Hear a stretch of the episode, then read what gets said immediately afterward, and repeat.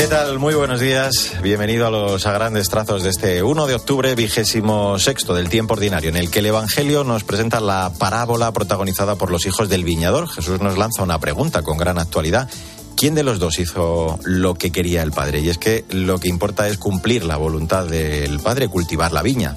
Solamente los obreros de la verdad y no los especialistas del sí fácil y comprometido son los verdaderos hijos. Vamos a completar, como siempre, este primer vistazo a la palabra del Señor con el apunte de Jesús Luis Acristán. Buenos días. Buenos días. Cristo presenta a dos hijos. Uno se niega a trabajar en la viña, pero se arrepiente. El otro, sin embargo, no es fiel a su palabra. Pues luego, además, eh, extraeremos la lectura. Eh, el Señor no se deja engañar engañar por nuestro sí repentino, sino que echa una ojeada por la viña para ver si estamos y qué es lo que hacemos de bueno. Así comenzamos los grandes trazos del primer día y domingo de octubre.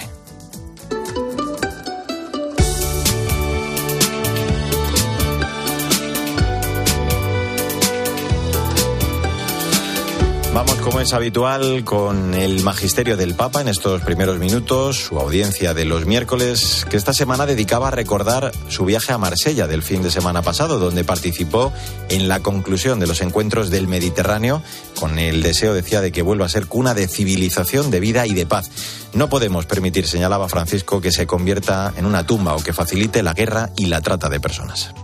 Necesitamos una mirada sobre el Mediterráneo que nos ayude a infundir esperanza en nuestra sociedad y especialmente a las nuevas generaciones. El evento de Marseille nos ha planteado una mirada humana y esperanzada. Una mirada humana, es decir, capaz de referir todo al valor primario de la persona humana y de su dignidad inviolable.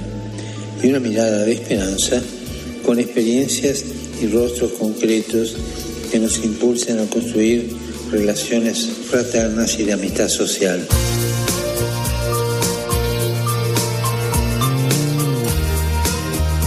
Es momento para el testimonio de fe de la gente buena que nos inspira esta semana la importante labor de Blanca Ramírez en Jerusalén con el objetivo de que los peregrinos conozcan a fondo Tierra Santa. Lo hace a través de una experiencia multimedia denominada Saxum Visitor Center. Cristina Rodríguez Duque, buenos días.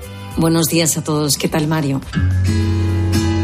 Hoy os contamos la labor que realiza Blanca Ramírez al frente de Saxon Visitor Center con su equipo en Jerusalén. Es un centro multimedia junto al Camino de Maús que sirve como puerta de entrada a los peregrinos que visitan Tierra Santa. Lo que queremos efectivamente es que los peregrinos, los locales o la gente en el mundo sienta Saxon como un lugar donde pueden venir con su familia, con sus amigos, con quien quieran para entender la Tierra Santa. La historia milenaria que confluye en Tierra Santa se muestra a través de un tour virtual dividido en seis salas interactivas y tienen muchas actividades destinadas a formar guías que expliquen el sentido religioso de estas tierras y también el diálogo entre distintos credos. Tenemos cursos de guías, por ejemplo, para entender lo que es guiar en cristianismo aquí en Saxon.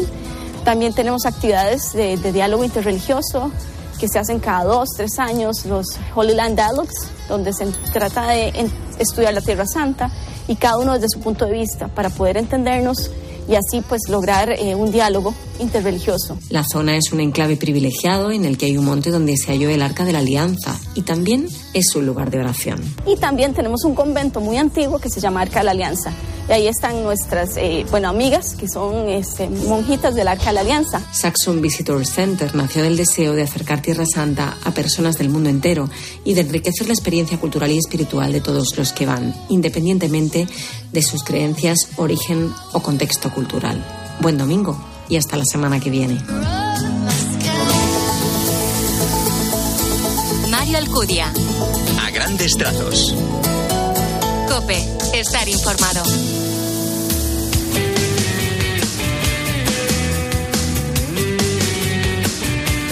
En a grandes trazos en este 1 de octubre la actualidad de la Iglesia en España. Ayer tuvo lugar en Roma la celebración del consistorio ordinario público anunciado por el Papa el pasado 9 de julio, en el que fueron creados 21 nuevos cardenales. Tres son españoles, entre ellos el arzobispo de Madrid, Monseñor José Cobo. Sandra Madrid, buenos días. Buenos días, María. Así es, ayer recibieron el capelo cardenalicio tres españoles, Monseñor José Cobo, el rector mayor de los salesianos, Ángel Fernández Artime y Francisco Javier Bustillo.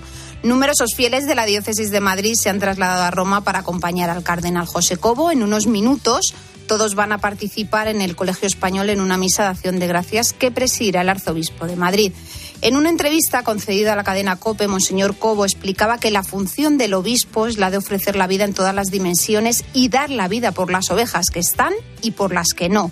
También afirmaba que acompañar la diócesis de Madrid ya da vértigo, así que todavía más esa mirada más universal de la Iglesia y el poder colaborar con el Papa.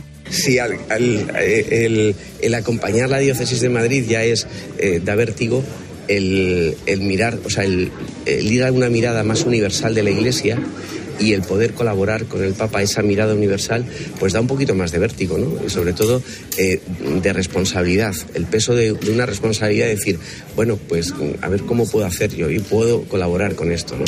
La misa de concelebración de los nuevos cardenales con el Santo Padre tendrá lugar el miércoles en la Plaza de San Pedro, coincidiendo con la apertura del Sínodo de la Sinodalidad.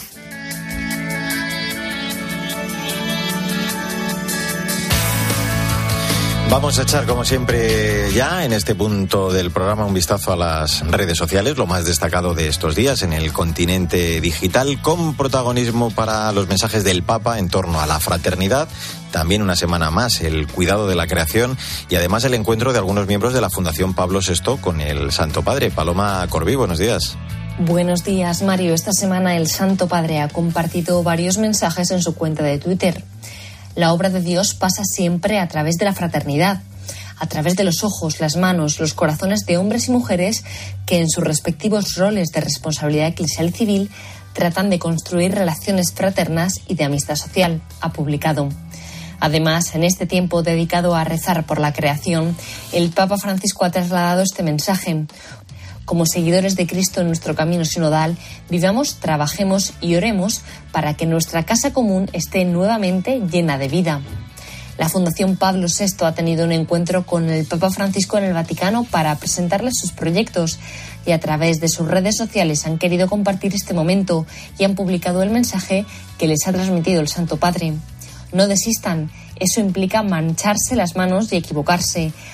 La levadura no mira las arenas con las que se mezcla, ha compartido el Santo Padre. Feliz domingo y hasta la semana que viene.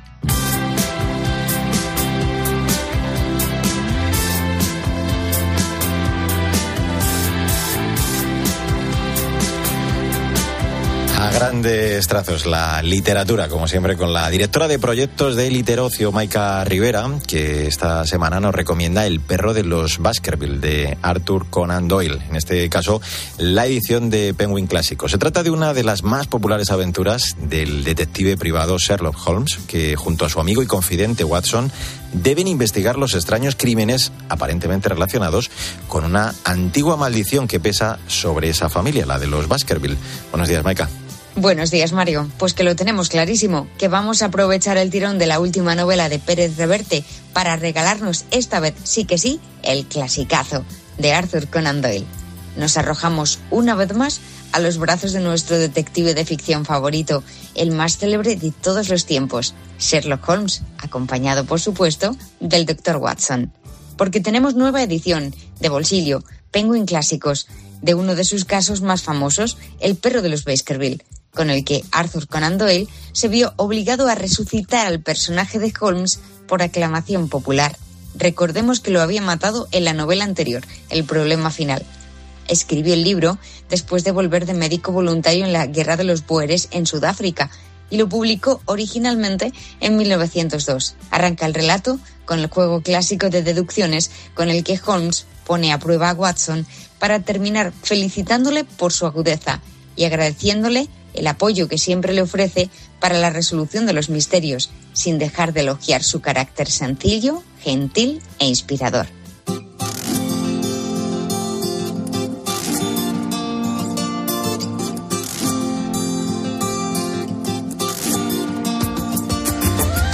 De octubre, tiempo para la actualidad de la Iglesia en el mundo. Aunque ya hablamos de ello en estos a grandes trazos hace dos domingos, queremos abordar desde el continente hermano el reciente estreno del documental Canillitas, en el que se narra la experiencia salesiana combatiendo el trabajo infantil en República Dominicana.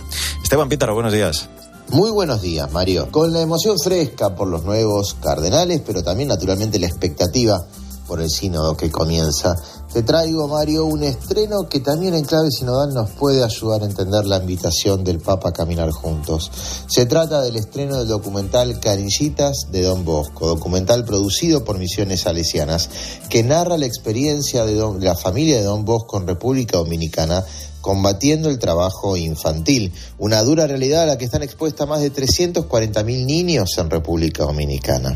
El plan de acompañamiento a los niños, titulado Canillitas de Don Bosco, narrado en el documental, sigue un itinerario, por supuesto. Primero conocieron la realidad de los niños, dónde vivía, qué hacían y luego viendo su realidad propusieron un camino de cambio integral, un proyecto de vida para los niños. La experiencia luego se multiplicó. Canillitas de Don Bosco es también un ejemplo de iglesia sinodal, de iglesia que con el método de la doctrina social de la iglesia, de ver, juzgar, actuar, pero también es seguir a escuchar y caminar con el otro, anuncia, lleva al camino que transforma. Para mostrarles la salida a los niños afectados por el trabajo infantil, hubo que caminar con ellos. No divorciemos en los días por venir la discusión sinodal de la realidad que las noticias de la Iglesia nos van mostrando.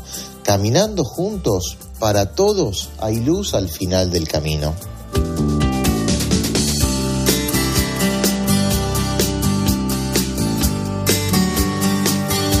Os aseguro que los publicanos y las prostitutas os llevan la delantera en el camino del reino de Dios. Es 1 de octubre, vigésimo sexto domingo del tiempo ordinario. Vamos con el comentario, el post, la aplicación de este evangelio para la semana que ya iniciamos con Jesús Luis Acristán. De nuevo, buenos días. Saludos de nuevo. No hay que juzgar por apariencias porque nos podemos equivocar. Solo Dios conoce el corazón del hombre.